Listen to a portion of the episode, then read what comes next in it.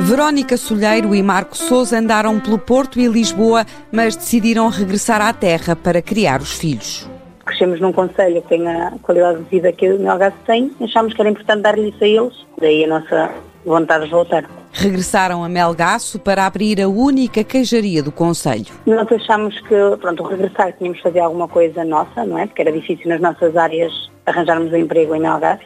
E optámos por fazer uma coisa diferente. Havia fumeiro, havia vinho, há produtos com imensa qualidade, mel, entre outros, e achamos que faltava o queijo. Para isso, apostou-se na produção própria de leite com animais criados num ambiente diferente. Sim, os nossos animais são animais felizes, como nós dizemos.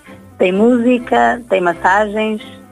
Eh, tentamos que elas estejam bem, porque estando bem, de certeza que o produto final vai ser eh, de uma qualidade diferente achamos que se nota no queijo. A próxima etapa deste projeto familiar, acrescenta Verónica Solheiro, passa por continuar a inovar na diversificação de produtos. Temos produtos que, que são únicos neste momento no mercado queijeiro. Temos sempre o nosso camembert, que é curado em vinho alvarinho. Temos também o nosso queijo curado que leva um acabamento de pimento vermelho com vinho alvarinho, que é outra forma também de incluirmos o, um dos produtos é, da excelência local.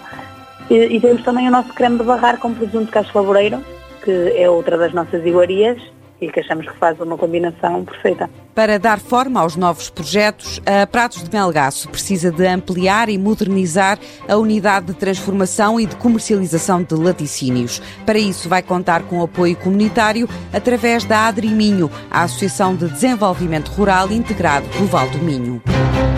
Projeto cofinanciado pela União Europeia ao abrigo do Fundo Europeu Agrícola para o Desenvolvimento Rural. A Europa investe nas zonas rurais.